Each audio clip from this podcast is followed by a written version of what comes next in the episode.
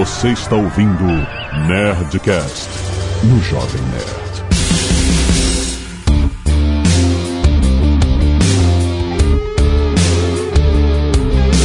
Landa, landa, nerds! Aqui é Alexandre Antônio Jovem Nerd, adoro aprender sem sair de casa. Aqui é o Paulo Silveira da Lura e eu já respondi 12 perguntas no fórum só hoje. Aqui é o Maurício Linhares e eu quero aprender dormindo. É, melhor ainda. Aqui é o Atila e eu comecei aprendendo ouvindo podcast, vendo vídeo e hoje em dia eu aprendo fazendo podcast e fazendo vídeo. Olha só.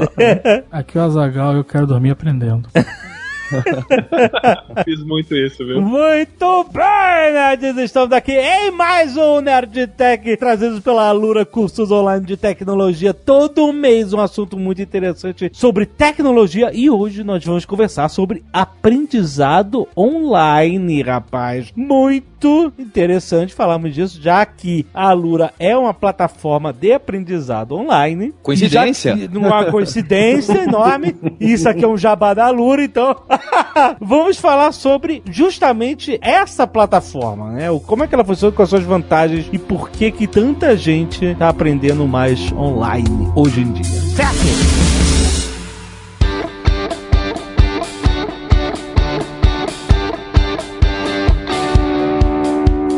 Vamos lá, Paulo. Você que é o dono da ideia.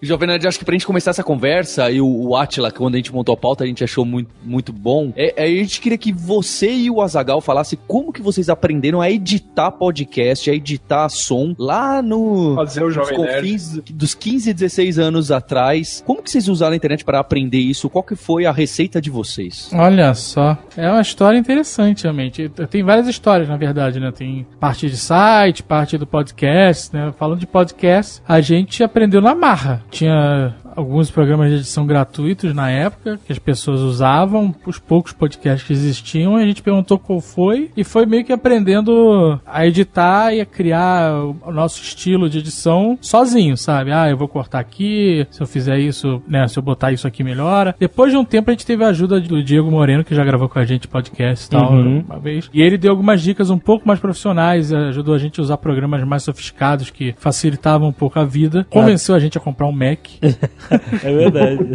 Mas o maior aprendizado que a gente teve, é, autodidata, foi conseguir gravar remotamente. Que não era algo comum, como é hoje, que tem um milhão de programas que você consegue conectar e gravar e separar as faixas, não tinha nada disso. Tinha alguns programas que não funcionavam bem, que perdiam áudio, a gente perdeu muitas gravações por conta disso. E aí a gente primeiro criou uma- um método onde tinha duas placas de som em cada máquina é, e ligava a saída do alto-falante de uma placa de som na entrada do microfone da outra Nossa. Pra uma gravar, entendeu? A minha voz no microfone e a outra gravar a voz de quem tá no outro lado, no outro microfone, da outra máquina. é, por incrível que pareça, essa era a forma mais eficiente de fazer isso na época. Então a gente tinha dois computadores eh, plugados um no outro com duas placas e primeiro foi assim, depois a gente botou as duas placas na mesma máquina e aí por um tempo era maravilhoso, depois começou a perder sincronia. Aí a gente viu que tinha uma maneira de fazer isso por software que eles chamavam de cabos virtuais na época, que hoje a maioria dos softwares de gravação faz É, todos são facilmente. assim, é. Mas naquela época era algo muito difícil de fazer, irreversível. Se fizesse. É, E, foder e só tinha, a gente só achou instruções pra isso num fórum alemão. Ah, e aí a gente usou Google Translator pra traduzir o fórum alemão pra aprender como é que fazia e fez e funcionou. E aí durante muito tempo a gente usava esse método. É, depois apareceram alguns softwares bons que facilitaram a nossa vida. Aí alguns acabaram, a gente teve que procurar outros, mas aí já ficou bem mais, mais simples. É, mas o método de pesquisa foi tudo online, né? A gente catando em fórum, em sites, em discussão, esse tipo de coisa, onde a gente foi encontrando nossas respostas. Quando eu falo pros nerds que a gente não combina a pauta, eu acho que as pessoas não acreditam. Mas assim, o segundo tópico nosso da pauta é fóruns.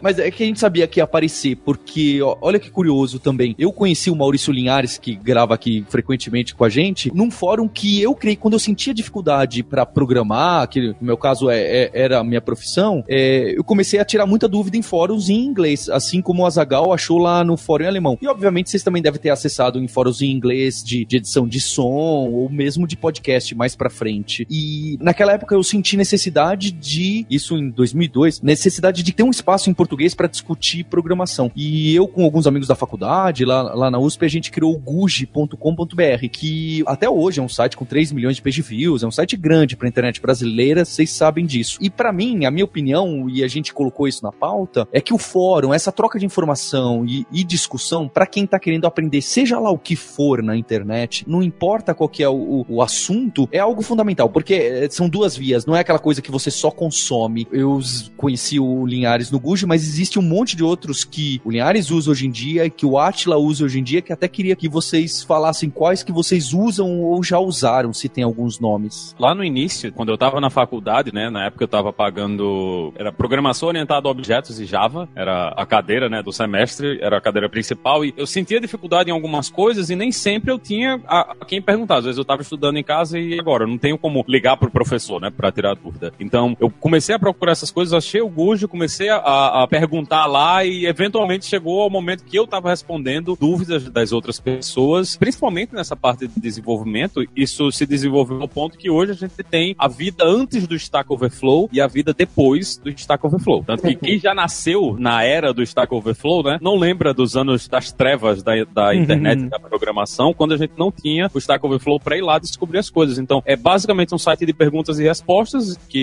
é todo mantido pela comunidade, né? A empresa que mantém o Stack Overflow não, não investe em responder as perguntas, então é simplesmente um grupo de pessoas que se juntou para perguntar coisas, né, tirar dúvidas e uma galera que tá lá para responder essas perguntas e hoje serve como documentação da computação na internet. Se você tá procurando alguma coisa de algum problema de programação, com certeza vai ter um link para o Stack Overflow com a pergunta que você tá. Então, terminou sendo uma das maiores fontes de informação. Então, se você tá com dificuldade, você tá tentando usar alguma coisa, não tá conseguindo, tá tendo um erro, o, o caminho normal é você ir no Google e o primeiro hit do Google vai ser um link para o Stack Overflow para você clicar lá e descobrir, né, como é que você resolve o problema que você tá tendo. Pro Jovem Nerd e o Azagal entenderem, é tipo o Yahoo Respostas que deu certo e as pessoas falam corretamente. anos atrás me ensinaram esse macete e, puta, ele, ele mudou minha vida, cara. Quando você tá procurando alguma coisa pra resolver, né, algum problema. Você, por exemplo, você tá com um problema. Aí como é que você acha a solução? Você procura, você descreve o seu problema no Google, você vai achar alguém que tá falando desse problema, provavelmente, né? Só que aí, eu, muitas vezes eu achava fóruns, tinham mesmo pessoas... Tava todo mundo na merda, né? Tava todo mundo na merda, igual, exatamente. e aí, eu falei, caralho, e aí tava matando. Aí o cara falou assim, não lembro quem foi, se foi o Fábio Abuso ou o Marco Gomes.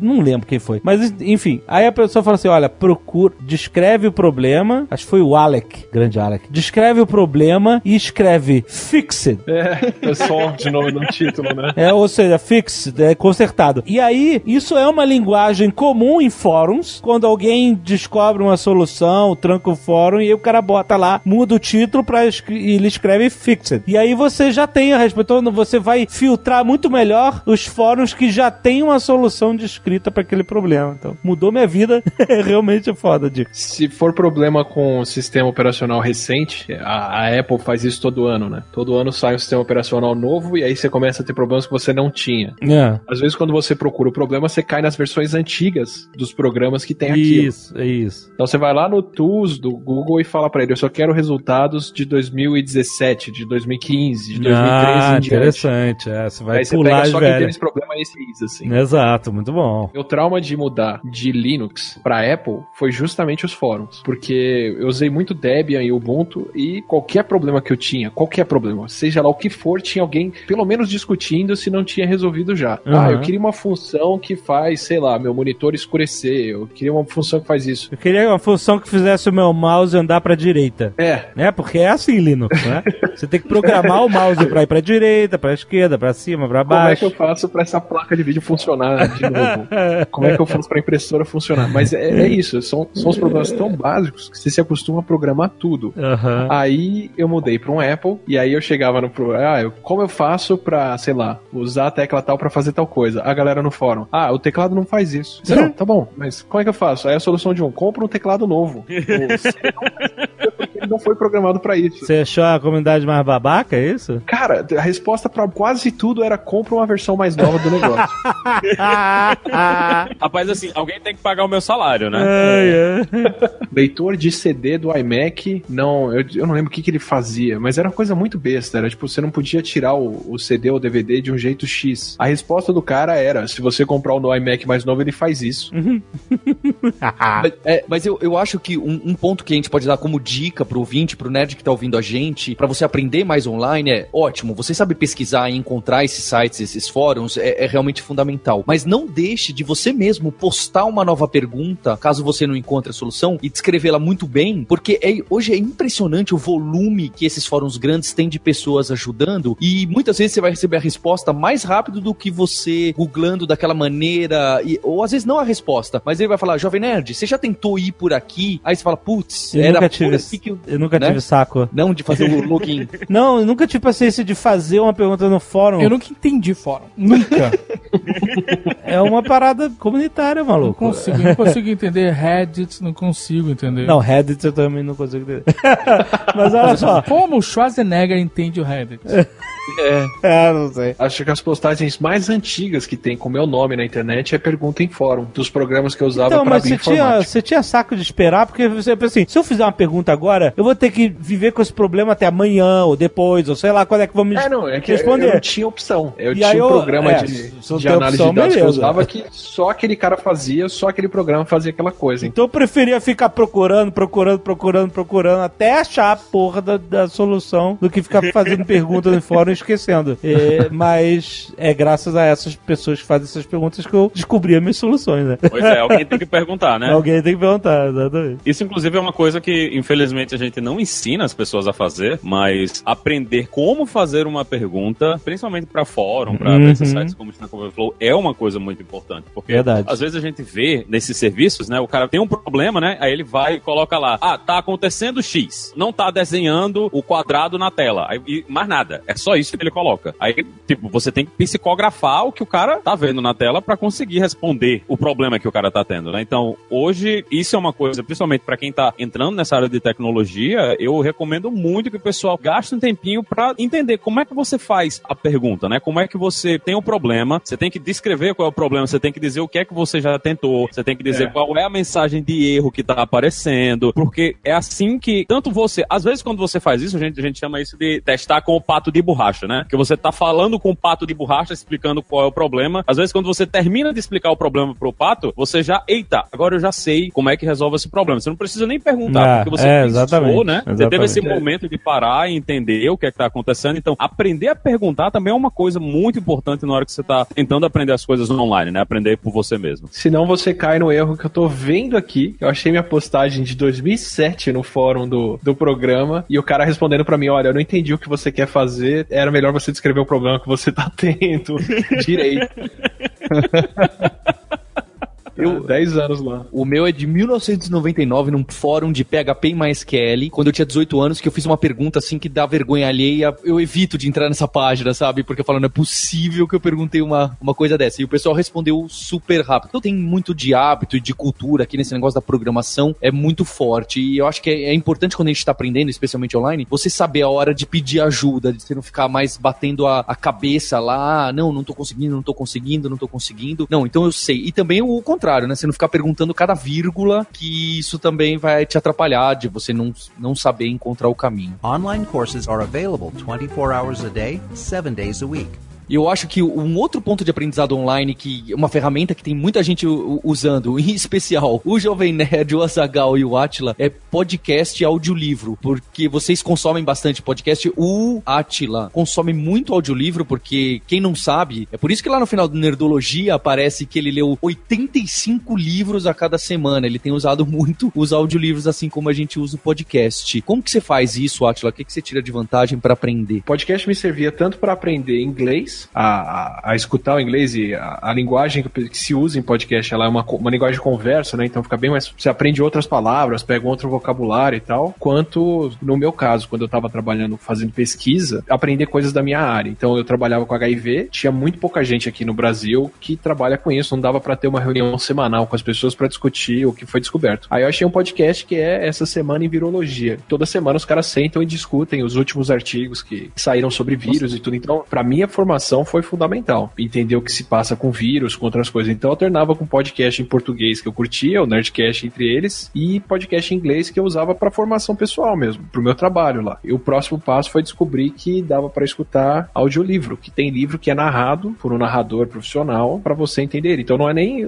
pegar o livro escrito e colocar ele num sintetizador de voz, né, como tem gente que faz, mas um livro narrado pela pessoa. Então, enquanto eu tava, sei lá, pedalando, indo pro laboratório, trabalhando na bancada, tentando fazer a bactéria que eu levei seis meses pra conseguir fazer lá, é, eu escutava de fundo um livro sobre ciência ou o que fosse, que ainda é o que eu faço hoje em dia pra conseguir realmente ler um ou dois livros por semana. E o Azagal e o Jovem Nerd usam também audiolivro? Cara, já vários, muito. Nossa, eu li muito livro em áudio. Somente quando eu ia trabalhar de carro no Rio, é, era só audiolivro, mano. Ida e volta. E também quando eu ia de ônibus também. O Belas Maldições, aquele livro do Neil Gaiman e do Terry Pratchett, a narração dele que eu ouvi tava muito boa, assim, tava muito legal. É, tem uns que são mais sóbrios, o cara simplesmente lê, tem outros que né, o, o narrador dá uma, uma, uma performancezinha, né? Depende do livro também. Mas é, é bom, cara, é bom. E por incrível que pareça, parece que a pessoa pode ficar assim, ah, mas será que eu vou absorver tudo, né? Que eu ouvi é diferente de ler. É, depende de cada pessoa, né? Eu absorvia muito bem com áudio, lembro de detalhes e tal. É, é realmente bom. E, e no caso de ouvir audiolivros em inglês, era muito bom pra treinar o inglês. É, eu queria ouvir mais, eu já ouvi alguns, mas eu não ouvi muito, não. Eu, queria... eu ouvi um na época do Lost, tinha um livro A Tale of Two Cities, eu acho. Ah, Tale of Two Cities. E É um clássico. Eu, eu ouvi o audiobook lá. E o do Tim Maia. Ah, o do Tim Maia ficou bem famoso, né? É, eu li o livro. No Brasil a gente, infelizmente, não tem essa cultura, não vingou, né? Mas, assim, tem alguns, mas não com o volume que tem lá fora, né? Esse do Tim Maia era muito bom. Era na época que, que essa empresa, na época, acho que chamava Plugme, alguma coisa assim. Ela tava investindo nisso. E ela botou algumas vozes famosas, né? Eu li o livro do, do Tim Maia, que é muito bom, recomendo. Muito bom no sentido, se você quer saber da vida do Tim Maia. né? E aí eu, eu ganhei de presente, né? Eles estavam divulgando, eles deram o, o audiobook do livro. Eu fui ouvir e era narrado pelo Nelson Mota. E tem um jeito de falar interessante, né? E ele conhecia a história muito bem, que ele escreveu o livro. E ele ainda se perfazia de Tim Maia, porque ele conheceu o Tim Maia. Né? Então ele fazia, então ficou, não ficou só um audiolivro, ficou quase um audiodrama, né? Aham. É, ficou Maneiro. um pouco a mais. E era um, puta, eu- material excelente, cara. É, eu me falta, eu na verdade tentei ouvir uns audiolivros aí recentemente, mas eu tive uma dificuldade de conseguir baixar da Amazon e acabei desistindo. É mesmo? Olha aí. Olha aí, Amazon. Sabe um que eu curti bastante? O World War Z, do, do Max Brooks. Sim. Sim, gostei muito de ouvir, porque ele é, o- no livro é um jornalista entrevistando, não tem nada a ver com o filme, né? É um jornalista indo em vários países que sobreviveram ao apocalipse zumbi, perguntando como que eles passaram por isso, né? Uhum. E no audiolivro, quem faz o jornalista é o Max Brooks. Os personagens de cada país que ele entrevista são pessoas com aquele sotaque, são atores daquele lugar mesmo. Peraí, mas Max Brooks não era uma mulher? Não, é o filho do Mel Brooks. Eu achava que era, uma- era filha. Sério? Por quê? Do nada? Não, eu tinha ouvido falar que nem J.K. Rowling, que ninguém sabia que era mulher até, né? Que Aham. ela deu um nome ah, dúbio, andrógeno, justamente porque se ela fosse Judith Rowling, ela ia sofrer preconceito na indústria, entendeu? Aham. É, ela realmente fez isso de propósito. E, exato. E, e aí o do Max Brooks, eu não, não sabia que era um cara, eu tinha ouvido falar que era mulher. Que uma mulher que usou o nome também, não sei como dizer. Dúbio pra. É, né? Que, que, que atende vários gêneros, porque aí o cara não ia, ah, ele é livro de mulher, zumbi zumbi. Não, achava, eu nunca achava. Uma coisa interessante também de, de audiobooks é que, e de podcasts, né, que você tem controle também da velocidade que você vai consumir o negócio. Se você está fazendo alguma coisa que não está ocupando a sua mente completamente, né, às vezes eu estou aqui cozinhando, tô, tô fazendo alguma coisa e eu coloco a velocidade lá um e meio, duas vezes e eu já me acostumei, eu termino consumindo esse conteúdo ainda mais rápido do que é o, o, o tempo lá, né? Eu, eu Puta, tô, mas aí você eu tô tem... ouvindo o Nerdcast com o Jovem Nerd falando fininho, né? Você tá ouvindo o Nerdcast a um e meio? É muito escroto É, um isso. e-mail. Ah, às vai vezes- se fuder, vai se a minha fuder. esposa fica louca. Vai se fuder. É muito escroto Ela detesta quando ela entra no carro, aí o, o Bluetooth conecta, né? E começa o, o, o Nerdcast lá duas vezes a velocidade. Ela, meu Deus, eu não tô entendendo nada que esse povo tá falando. Léo, pode esculachar. tá liberado. Tá liberado. Olha que absurdo. E o Eu Léo tem o maior trabalho de fazer trilha sonora. Pois E é. o cara ouve aceleradinho. É. Ah, não. Olha, Pois é. poucas coisas Léo, pode misturar vida. a palavra, pode fazer. Tá liberado. Poucas Mas ele não vai nem perceber, vai ouvir rapidinho, vai achar que é normal. É, exato. Olha, tá?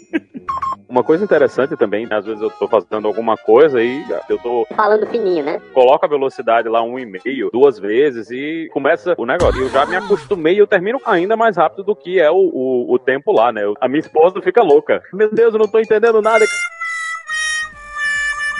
Sério, poucas coisas nesse mundo me ofendem. Isso me ofende. Só falta o cara eu falar que ouve Nerdcast de RPG, assim, aceleradinho. É. RPG foi normal. O Guga Mafra escuta assim às vezes que ele fala. Eu acho mega, mega escrotidão nele. Eu faço livro de não ficção. Isso não é um livro pesado. Tipo, livro. Os livros que eu recomendo no Nerdologia eu normalmente ouço em duas vezes. Mas livro de ficção, eu paro, ponho uma vez, curto. Claro, pô, tem que curtir. Olha só, o, o minha máxima curtida de audiobook foi O Restaurante no Fim do Universo, que eu ouvi em inglês, lendo o livro em português ao mesmo tempo.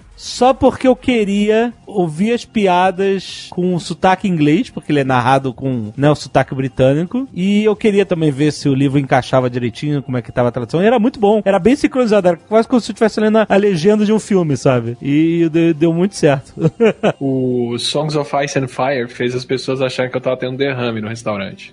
como assim? Caramba, por quê? Eu, eu comecei. O Songs of Ice and Fire são os, os livros do Game of Thrones, né? Assisti a primeira temporada, curti a série e fui ouvir os audiolivros todos. E, assim, o, o narrador, ele é genial. É o Roy Dotrice, é um ator britânico. Tem, ele faz umas 200 vozes. E você consegue distinguir quando é, por exemplo, o Tyrion falando de quando é o Tyrion pensando. Nossa. Ele, eu não sei, ele consegue dar um itálico na voz, sabe? Uhum. Eu achei o livro mais imersivo do que a série, do que o audiolivro, mais imersivo do que qualquer coisa. Maneiro. Pelo narrador, pelo narrador. Pelo narrador. Uhum. E eu virei a pessoa mais solitária da universidade. Porque, ah, vamos almoçar junto. Não, vou almoçar sozinho. Eu punho o fone Eu vi o livro. e ouvindo o livro. Aí eu, eu tava almoçando quando começou o casamento vermelho. Nossa. Eu fiquei com o garfo e a faca na mão, parado. Não, não, não. Quando eu me dei conta, já tinha passado uns 5 minutos, o restaurante inteiro tava me olhando porque eu tava de boca aberta, com o garfo e a faca na mão, sem comer. Deu piripaque do chave, mano. Eu fui baixo. É, porque esses livros, esses romances, né? O cara que tá fazendo a narração, mesmo que não seja um drama dramatizado, sonorizado, ele tá botando emoção na forma como ele fala, né? Sim. É que nem quando a gente faz, por exemplo, eh, essas entrevistas, os junkets, né? Às vezes a edição, a gente recebe alguma uma primeira versão e ela vem muito cortada, né? De muito jump cuts. Às vezes a pessoa ela dá uma pausa e tal, e aí a pessoa que tá editando dá um corte e junta as falas. E isso mata o que o cara tá falando, sabe? Porque às vezes a pessoa de falar, ela dá uma pausa, uma pensada, e isso faz parte, né, do É. da reação dela. E você tirar isso mata. E é que nem você ouvir alguma coisa dessas e acelerar. Olha o bullying. É, Olha é. o bullying. Bullying? tem, Bullying É. eu vi podcast é, é, duas vezes. Isso é bullying. Eu- o último livro que eu ouvi, o, o Magia da Pixar, né? Aquele Creativity Inc. O cara que lê, ele lê com uma paciência que parece que ele vai morrer. Aí eu, eu não consegui ler. Eu tive, que aumentar a velocidade porque foi o único jeito de eu entrar no ritmo da leitura. E eu tenho uma extensão no Chrome também para fazer isso com vídeo. Então, quando eu tô assistindo aula, quando eu tô, tô assistindo aula de, de curso, ou assistindo um vídeo de alguma coisa no, no YouTube, né? Tô vendo Nerdologia no YouTube, eu vou lá, dou uma clicadazinha pra ele ir um pouquinho mais rápido. Linhares, você já não aprendeu que não é pra falar isso, cara? Caraca, ele realmente, É um cara, absurdo isso. é um absurdo. É tipo a gente falar a dica pra ter aula de graça na Alura. É tipo, É pra matar. só falta o cara falar que pula a publicidade Ah, do, do- da leitura de e-mails. Só falta isso agora. Ah, É tipo o Yabu falando pros caras do Lost que ele pirateava o filme, o, o Lost da Austrália, né? é, exato. Mas na, na Alura mesmo, nos cursos, que o cara que é super complicado, sabe? Um monte de coisa na tela. Uma das features que era mais pedida, agora a gente já tem há mais de um ano, é isso de ajustar a velocidade para poder ser quanto. Eu, é claro que tem professor que vai um pouco mais lento e que tem partes do código que são mais simples, mas tem um pessoal assistindo em 2x que eu não sei como que, como que a galera faz. E tem bastante Caraca, gente. é mesmo, é? significativo. É significativo. Impressionante. É Matrix, o cara colocando no, no, no cérebro. Essa galera deve almoçar Silent.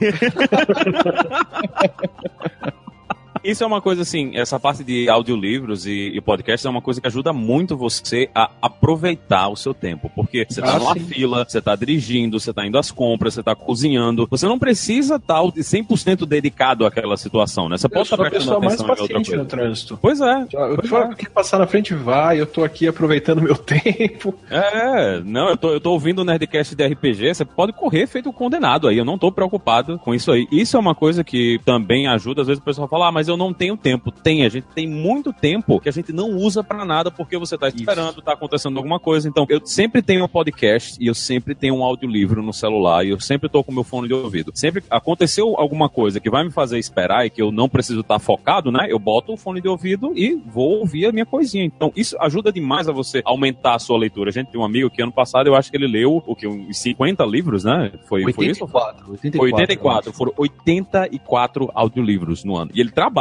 normal, do, do- com todo mundo, mas ele aproveitou o tempinho que ele tinha, né, pra estar ouvindo os livros. Não, você ver ano passado, eu li, li no Kindle dois livros. Eu ouvi 90. Olha aí.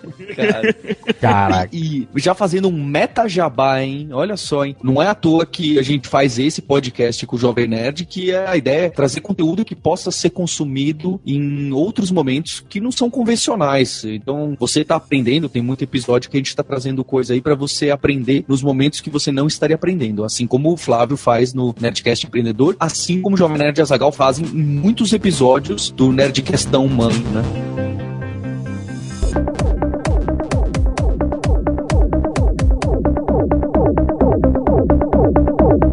Além do podcast, pra você ver como é que a coisa vai até uma área de interesse bem específica, né? Eu, durante meu doutorado, eu queria fazer análise de bioinformática e são umas análises bastante pesadas, específicas, e no meu caso não tinha ninguém, nem na USP, que entendia daquilo ou podia me ensinar. O que acabou acontecendo é que a maior parte dos cursos que eu fiz e usei na pós-graduação, eu fiz todos online. Eu fui buscar métodos de análise estatística, método de bioinformática, de análise de DNA e tudo mais, tudo com, não só com podcast ou com discussão em fórum, mas até com videoaula mesmo, com plataforma de ensino. Então, Coursera, por exemplo, me deu uma formação bem pesada em, em bioinformática na, na época. Hoje em dia, eu tenho certeza que se eu fosse fazer vestibular, por exemplo, eu ia caçar tudo quanto é aula de Enem, preparação de vestibular, resumo de livro e tudo no YouTube. É, e tem umas plataformas mesmo pagas que falam que pro Enem, vestibular, tá, tá bem incrível pra tirar dúvida, estudar em grupo, porque eu acho que tem essa importância, né? É, de novo, igual a do fórum, é você ter um espaço onde você consiga debater, não necessariamente tirar dúvida, mas que você esteja em um ambiente que você não se sinta sozinho, porque senão cai naquele negócio do só o autodidata super ninja, que sabe o horário, que vai começar a estudar e terminar de estudar, consegue fazer sozinho. É, acho que você ter um apoio geral aí do fórum, pago ou não, é algo que faz um diferencial aí nesse aprendizado on- online. Muitas vezes, quando você está estudando para uma coisa, tipo esses testes que você tem que fazer simulados e testar a- o seu nível de perícia, né, na hora do e o quanto que você conhece do assunto, fazendo um teste desses que simula o teste que você vai fazer, também ajuda muito, né? Essa prática que você consegue no computador, que ia ser bem mais difícil de você estar fazendo sozinho. Antigamente a gente comprava aqueles cadernões de simulado, né? Ia fazendo o simulado todinho, aí depois tinha que comparar para ver se você acertou as respostas. Hoje você vai lá, você vai marcando já, manda o, o negócio, você tem a, resposta na hora, né? O que foi que você errou, onde foi que você errou, quais são as áreas que você não sabe ainda ou tá com dificuldade e você vai atacar exatamente aquilo ali. Então, em vez de você estar perdendo tempo tentando adivinhar, né, o que é que você precisa estudar mais, muitas dessas ferramentas de aprendizado já vão direcionar você para qual é o assunto que você precisa aprender. E às vezes você precisa até da rotina, né? Eu, eu tinha uma noção bem clara do que eu precisava aprender e do que, que era o problema, porque eu já estava na área específica da específica da específica. Às vezes a pessoa precisa de até uma ajuda para se organizar, né? Se você quer aprender uma coisa nova, quanto tempo você dedica por dia, por onde você começa a estudar, o que, que você vai aprender primeiro ou não. Então você pode simplesmente aproveitar até um- uma plataforma, um sistema mais organizado organizado para te orientar a, a justamente isso, começar a praticar ao invés de ter que descobrir na marra o que, que é relevante ou não aprender, né? Pois é, nesses cursos, principalmente nesses sites de cursos mais estruturados, né, coisas tipo Coursera, eles têm cursos que são cursos livres, né, que você chega e faz o curso, e eles também têm o curso que é fechado. O curso ele tem uma data para começar, ele tem uma data para terminar, você tem deadlines, você tem entregas, né, semanais ou, ou entregas a cada 15 dias, e essa estrutura, por mais que o pessoal, ah, mas eu tô fazendo um curso online, eu não preciso da estrutura, eu posso fazer a qualquer momento, mas para muita gente, se você não tem essa estrutura de que você tem um, um limite, né, você tem uma data para entregar, as pessoas não estudam e elas não fazem nada. Elas entram no curso, mas elas nunca conseguem chegar e fazer o curso de verdade, né? Você ter essa motivação a mais, até me lembra quando o Azagal fala se todo mundo pagasse um real por download de, de Nerdcast. Ah, nem começa. Mas olha Nem só, começa. tem umas estatísticas dessas plataformas grandes de ensino, dessas super nível mestrado e tal, que só 0,34% das pessoas que começam o curso gratuito super avançado, mas super bom daquela que é do MIT que colocou online, terminam o curso. Quando passa pro pago e se- adicionando alguma coisa ou outra, essa taxa de conclusão já sobe lá no teto, né? Então até você Ah, mas isso é normal. Quando você não cobra, é, o valor É. é o gratuito. Tirando como realmente o Nerdcast, que tem uma audiência boa, fidelizada. Mas quando alguma coisa é de graça, a- a- o engajamento ele é bem menor. É impressionante isso. Você dá o, dá o ingresso do cinema pra alguém de graça. O cara não ah, quem não é pré-estreia? Vai rolar pré-estreia. Tem dois ingressos aqui, o cara é legal. Vou te. Vou Eu lá. quero, eu quero, eu quero. Eu Aí- quero. Aí você. Aí, você não vem não? Ah, não vai dar. É. Tivesse pago, filha da puta tava sentado lá. Tenho certeza. Tava. Tenho certeza. É de graça, foda-se. De graça. De graça a gente podia ter dado pra outra pessoa que estaria no cinema. Não, não, não tem um. É foda. Esse negócio é- isso, é, isso é extremamente verdadeiro, cara. Quando o negócio é gratuito, Você não a dá- pessoa não se sente obrigada a fazer. É, porque ele vale zero. Exato. Não, não, né? não tem valor. Ele foi de graça. A gente tem. Por isso certas coisas são pagas, é, às vezes com valores até meio simbólicos, mas que é justamente É, é. pra gerar esse engajamento e tirar a galera que realmente não vai ter interesse. Teve uma vez que o Fábio Abu foi num, foi num evento de quadrinhos e aí ele foi super maltratado. Mas, tipo, ligaram foda-se pra ele. Deu merda no hotel dele, é, deu merda com o transporte dele. Foi, foi tudo uma merda. Não, sabe, não tinha ninguém pra pegar o cara pra levar pro evento, sabe? E ele tava lá à disposição do evento, sabe? Aí eu falei, e ele falou, cara, foi tudo uma merda, foi tudo uma merda. Eu falei, você foi de graça? Aí ele, fui. É. Aí eu, ah, tá explicado. Você foi de graça. Sabe quanto você vale pra eles? Zero. e esse foi o tratamento que você recebeu. De zero, exatamente, cara. Porra, cara. Isso acontece até pra, pra uma parada dessa, da pessoa se valorizar, valorizar o seu tempo que tá lá, entendeu? Não é de ser de babaca, ah, não, só sai de casa se, se me pagar. Não quer dizer que você não possa fazer um negócio de graça pra universidade, etc e tal, como a gente já fez e tal, etc. Mas, entendeu, cara? É, é uma perspectiva disso, né? Se ele tava lá à disposição do evento, o evento não pagou um tostão por ele, o evento tá se fudendo pra ele. Essa era a verdade, entendeu? A gente via isso, eu organizava por muitos anos, né? Quando eu estava em João Pessoa, eu organizava um grupo de usuários Java da, da cidade, a gente fazia evento, né? E a maior parte dos eventos a gente não cobrava nada. Era, o evento era gratuito, as pessoas Uhum. chegavam lá e assistiam o evento, e às vezes a gente fazia um eventozinho maior e a gente cobrava, cobrava tipo 15, 20 reais e dava uma camisa. Os 15, 20 reais eram somente pra gente conseguir fazer a camisa. Quando a gente fazia Uhum. isso, o evento ele estourava. Estourava. A gente, a gente, a gente tinha mais é claro, gente a, a diferença. Exato, cara, cara. então o negócio é cobrar das pessoas, né? Cobrar alguma coisa e todo mundo vem, né? Porque Dá coisa- valor, entendeu? A pessoa dá valor, porque aqui ela, ela, ela tá sentindo o valor daquilo pra ela, né? Que o cara gastou grana pra aquilo. É. É foda, maluco. Então, isso mostra que pra gente aprender online precisa de algumas coisas pra te engajar, sabe? Não necessariamente isso de ser pago, mas essas plataformas legais que estão aparecendo e a gente tenta colocar bastante eh, na Lura, tenta criar um esquema pra que você, não só algo básico como gamification, mas que você se sinta vinculado, né? Não é à toa que no, no blog da empresa, o post mais acessado é um que o meu irmão escreveu, que o meu irmão é sócio, é, o- é o cara que cria conteúdo na empresa, o diretor, e, e- e que é como que um profissional aprende todo dia, continua aprendendo todo dia. E é um post super daquele, quase autoajuda, falando, olha, chega no final do dia, organiza duas 30 minutos que você vai ter no outro dia que você vai estudar, e faz a janela assim, e se prepara assado, e organiza o que, que você vai querer dominar e como que você vai implementar para provar que você aprendeu aquilo. Então, a partir do momento que você se organiza para estudar, é, já melhora. Você não precisa pensar que só o cara Uhum. super hacker autodidata é aquele que senta e aprende tudo. Não, ele, ele tem uma meta, ele tem uma organização mínima ali no Moleskine dele, ele anotou alguma coisa pro outro dia. Então, acho que engajar para você aprender online com a internet, independente se é de graça, se é podcast, você precisa de uma organização mínima e ter alguns triggers de engajamento. Não, o meu é toda semana tem que ter um episódio no ar. Ô, boa. e aí toda semana tem que aprender alguma coisa nova, não tem jeito. É o hábito, Mas- você tem que formar o hábito pra conseguir Isso. fazer as coisas acontecerem Não, e, e não, não dá pra pessoa, assim, foi-se o tempo em que a gente podia aprender alguma coisa na graduação. Tipo, você vai gastar cinco anos da sua vida, quatro anos da sua vida aprendendo a sua profissão e você nunca mais vai precisar tocar em livro nenhum, em nada, e você vai exercer exatamente aquilo que você aprendeu. Foi-se o tempo, sabe? O cara que aprendia elétrica e É claro. ia fazer o resto da vida aquilo. Nesse podcast, quantas pessoas aqui estão exercendo exatamente o que se formaram na graduação? Hum, não. Também não. Eu não. Acho que sou eu aqui. Eu nem me graduei, então. mas, mas o pior é que eu também fiz jornalismo e nunca, né? Nunca trabalhei na área, apesar de saber escrever, né? Eu, eu ainda sei português, ainda sei escrever, mas eu nunca trabalhei com jornalismo, apesar de ter feito a faculdade, né? Aí já não tem a ver com faculdade de jornalismo. Mesmo, não, não tem mais nada que você aprende que aquilo vai continuar válido por 5, 10 anos depois, né? Tipo, a gente tá caminhando pra um mundo tão complexo e mudando tão rápido, tá tudo em versão beta e você sempre tá aprendendo o que você tá mexendo, né? Não, não tem mais usuário experiente É. de nada. Tem daquela coisa da conversa das 10 mil horas, né? O, o cara que realmente fez a, a pesquisa, o, o Anders Ericsson, ele. Fala o que é as 10 mil horas, Linhares, que eu acho que o pessoal não, não sabe. Então, o Malcolm Gladwell publicou um, um livro, né, sobre isso, que se você tem 10 mil horas de prática de alguma coisa, você vai eventualmente se tornar uma pessoa, o top, né, um top mundial nisso aí. E isso ele um expert baseou- naquilo, né? Nisso ele se baseou na pesquisa do Anders Ericsson e algumas outras pessoas. Aí o Anders Ericsson publicou um livro agora, né, o, o, o Peak, que ele fala que não é assim que o negócio funciona. Essas 10 Não é mil bem horas Opa. essa, essa 10 mil horas é para algumas coisas específicas. Então o Gladwell ele aproveitou, né? O cara é jornalista, né? Escreve, escreve bem. E no livro do Anders ele fala que são, no,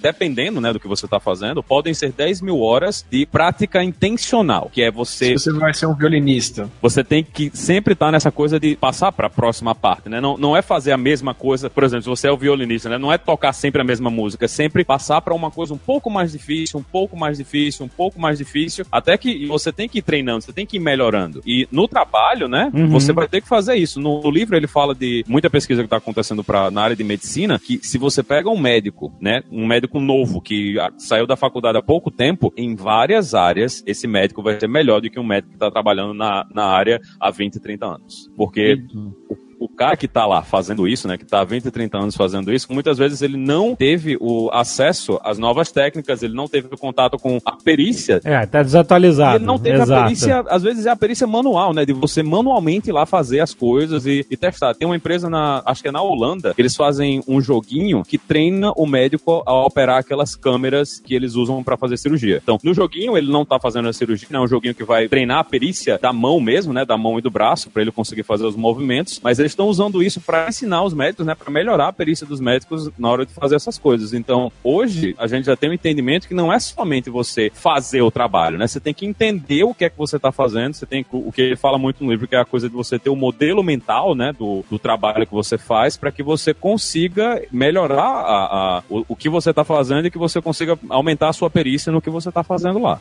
Eu sempre tenho isso com médico. Eu fico assim, putz, se o cara é muito novo, não sabe nada, né? Não tem experiência. Se é muito velho o médico, puta, esse cara tá desatualizado. Sabe qual é? Eu sempre tenho esse medo, assim. É, mas, o pior é que muitas procurando uma idade média, assim, uma meia idade pra onde o cara tem experiência e ele tá jovem ainda pra ser atualizado e, E, tal. e assim, não é uma coisa assim, não, não é maldade, né? Porque os médicos, eles estão consistentemente indo para eventos, eles estão fazendo coisas, só que assistir uma aula, simplesmente estar sentado e ver uma palestra, não é a melhor forma da gente aprender, né? A gente já sabe que isso, no geral, o Atley que dormiu muitas aulas, eu também dormi muitas aulas. A realidade é que simplesmente assistir aquela coisa de quando você está simplesmente passivo, não vai ser a melhor forma para você desenvolver. Imagine que você tá vendo um Uhum. cara ensinando lá Uhum. como é que você vai fazer um corte numa pessoa pra fazer uma cirurgia no coração. Você tá só vendo, você não tá fazendo a coisa. Então, pode ser que não ajude muito você na hora que você tiver que fazer aquilo ali no mundo real, né? Então tem esse problema, né? De como a gente aprende, também,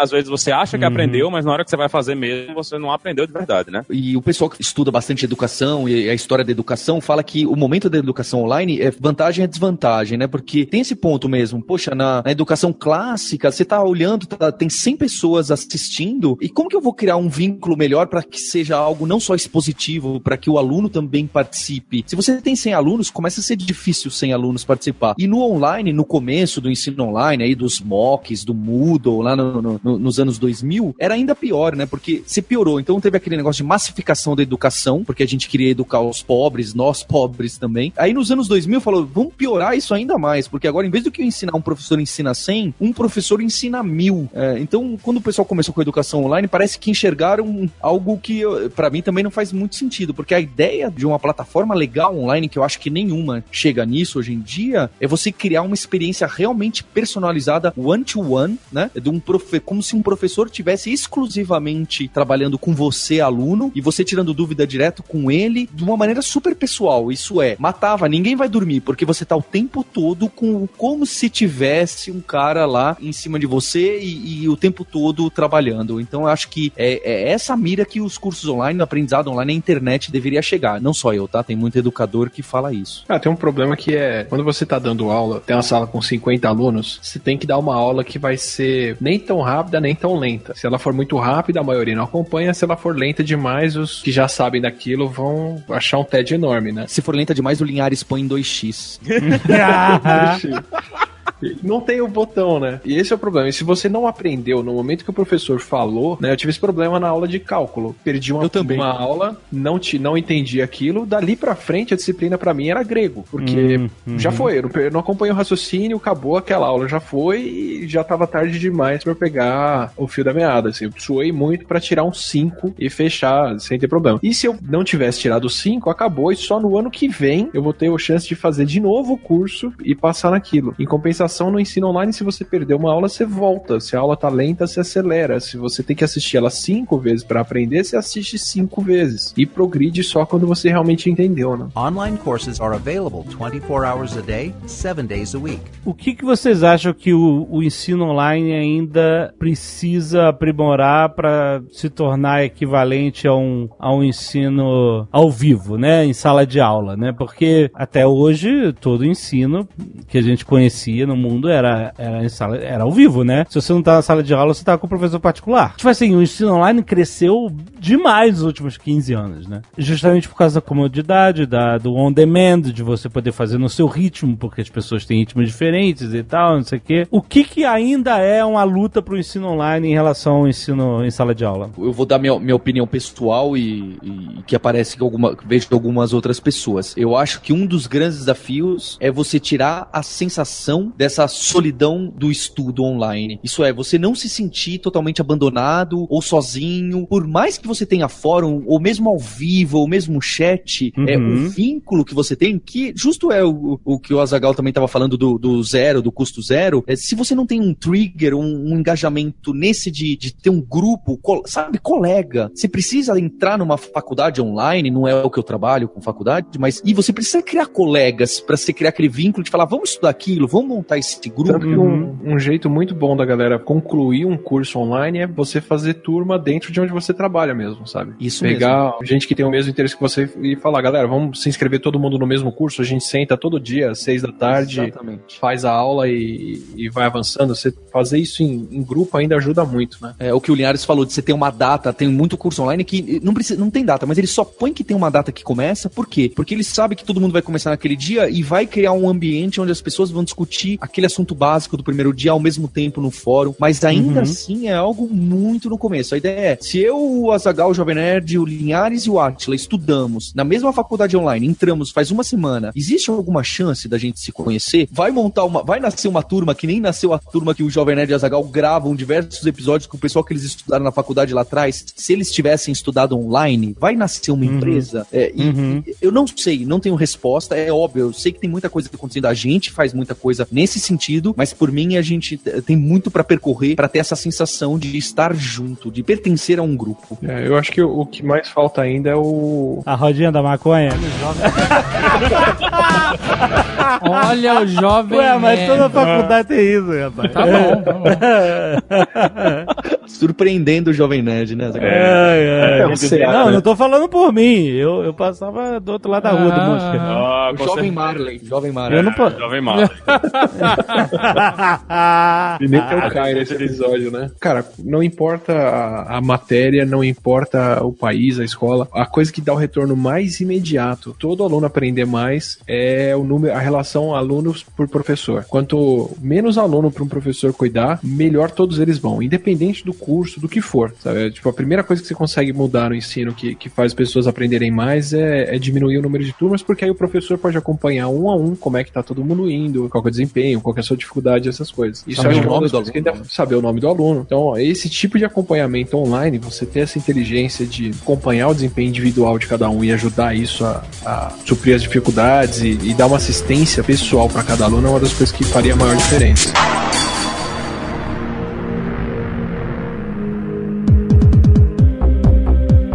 Parte do que eu acho legal do ensino online, da gente ter esse acesso a esse material todo, é que hoje em dia você pode, inclusive, literalmente mudar de área e aprender uma coisa que você sempre gostou, sempre quis, sem ter o, o envolvimento todo de se matricular na faculdade e fazer aquilo, por exemplo, né? Sei lá, se você gosta de fotografia, você sempre quis aprender a fotografar. O, o MoMA, o Museu de Arte Moderna, tem um curso de fotografia conceituadíssimo, lindo, muito bem feito no Coursera, que você pode ir lá fazer e aprender a fotografar do jeito que você sempre quis, sabe? Com Uhum. um fotógrafo de nível internacional. Então, por mais que você de repente está trabalhando, sei lá, você é veterinário, mas você sempre quis fotografar bem. Então, legal, você não precisa mudar a sua rotina, você não precisa se matricular num curso, você não precisa atrapalhar a sua vida. Você pode chegar em casa, separar uma hora, duas horas que o, o Guilherme, irmão do Paulo, falou e aprender isso. De repente, uma habilidade nova que você vai virar a sua área de, de atuação daqui a 5, 7 anos, sem você se atrapalhar agora para fazer aquilo, né? Facilita Uhum. esse pulo para uma outra coisa que você sempre gostou. E eu acho que um, um- um ponto que também que a gente está caminhando e que está melhorando muito o, online é isso de você poder compartilhar o- os seus trabalhos, as suas tarefas, os seus exercícios, não é? Na- na- no mundo da programação, a gente tem alguns ambientes onde eu posso compartilhar, sabe, Jovem Nerd, quando você começou lá a montar você mesmo o site e você olhava o site do vizinho e falava, ah, então é assim que eu faço no HTML para fazer aquilo. Uhum, uhum. O- o- Hoje, os sites onde a gente deixa o projeto, normalmente o GitHub, ele tem um- uma ferramenta muito convidativa para você fazer o tal do fork. E esse negócio de fazer fork pegou não só na computação, pegou em outros lugares. Fazer o fork nada mais é do que você dar o Ctrl C, Ctrl V do projeto de uma pessoa que estava aberta lá. E muitas vezes fica muito fácil de você mexer só uma, duas linhas e falar: pronto, meu projeto é igual ao do Linhares, só que eu mudei essas duas linhas, em vez do que ser um avião, é um helicóptero. E você pode ver o resultado. Então, como você pega um negócio grande, mexe só duas linhas, tem uma diferença, pro aprendizado é muito bom, não é? Porque você não precisa escrever tudo aquilo, você vai mexendo, que nem quando é quando a gente fazia experimentando, quando vocês experimentaram para criar o podcast ou criar o site, que vocês pegavam algo e falavam, ah, deixa eu só mudar esse pouquinho e ver o que acontece. Então as ferramentas de aprendizado online estão indo muito para esse lado. E eu acho que o Atila pode falar, inclusive, de uma que é o Scratch, que ele tem um contato recente aí. Con- Conta aí, Atila. Cara, o, o Scratch é uma, uma linguagem super bonitinha, muito bem pensada, muito simples, fácil de aprender que o, o pessoal da MIT desenvolveu, que você literalmente pega bloquinhos e junta eles para fazer um, um comando ou para fazer alguma coisa. Você tem como, inclusive, compartilhar o que você monta, então dá para você fazer... e-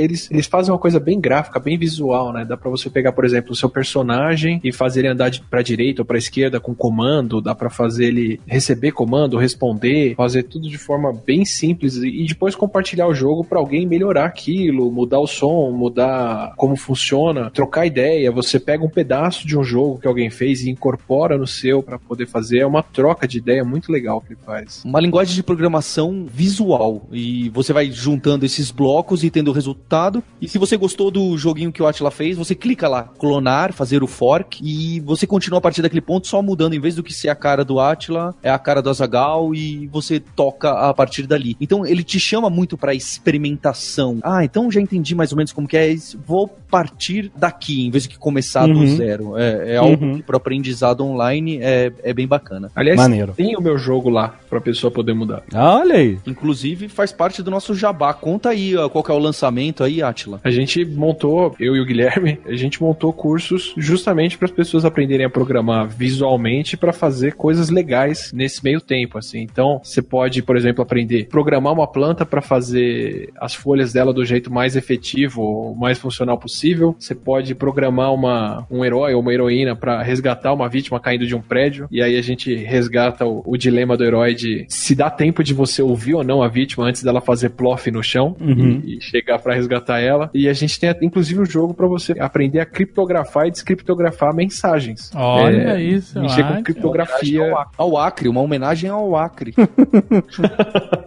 Ah, maneiro, excelente. Porque o pessoal pedia muito isso pra gente. Ah, e como que eu posso começar a ver se, sabe, especialmente aqui no, no Nerdtech, que a gente pega um público muito amplo, tinha muita gente que perguntava, poxa, e como que eu posso começar a ver se eu gosto disso? E apesar de É. a gente ter curso de começo de programação, já é aquilo, abre editor e tem código de cima e embaixo. Uhum. E junto com o Atila, aí a gente tá fazendo uns cursos que, que tem uma- essa pegada de ciência, que às vezes envolve biologia, às vezes envolve física, matemática, pra ver se é isso que você gosta. Então a gente tá lançando esse produto novo da Lura que chama luristart.com.br. Olha aí. É, uma novidade, é um negócio novo. Que quem já comprou a Lura tem acesso. É um produto novo, mas quem já é aluno ganhou o acesso aí, olha que bacana. E se você entrar, tem o aluristart.com.br barra promoção, barra nerd, que com esse lançamento, tempo, olha só, em tempo limitado, é 25% de desconto, um preço barato, porque é pra quem justo, ah, não, eu tô começando, eu não trabalho, eu só queria ver como que é, ver se programação tem a ver comigo, quero fazer um joguinho, é pra entrar lá na Luristart e, e ver se isso é pra você. Ah, Vocês vão gostar, viu, Jovem Nerd Azagal? Entra lá, vê o videozinho do, do Atila lá, o joguinho que ele faz, é, é bem bacana. Animal, olha aí. Atila programador, olha É. só. Biólogo, programador. É, tem que mudar. Eu fazia umas coisas em Perl que eu não, eu não tenho coragem de chamar aquilo programação. Era gambiarra mesmo, mas pra aprender aquilo é chato pra cacete. Você fica no if, no do, no don't, mas você não vê o resultado. né? O resultado é se aparece a palavrinha que você programou pra aparecer ali ou não. Ou se, sei lá, os cinco arquivos que eu queria juntar dão certo. Nesse eu vejo o bichinho caindo, mexendo, pulando. É muito legal.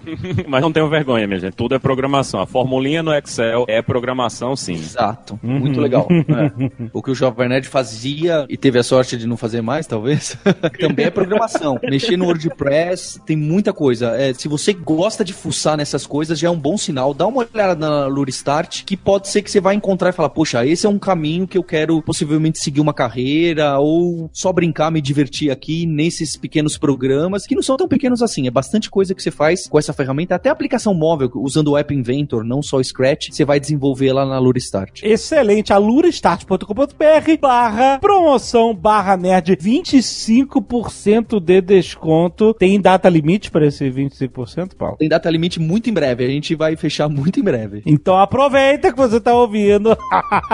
Vai agora pra ver se você gosta do mundo da programação com o pessoal da Lura. Muito bom! Até mês que vem, pessoal! Até mais que vem, tchau, tchau.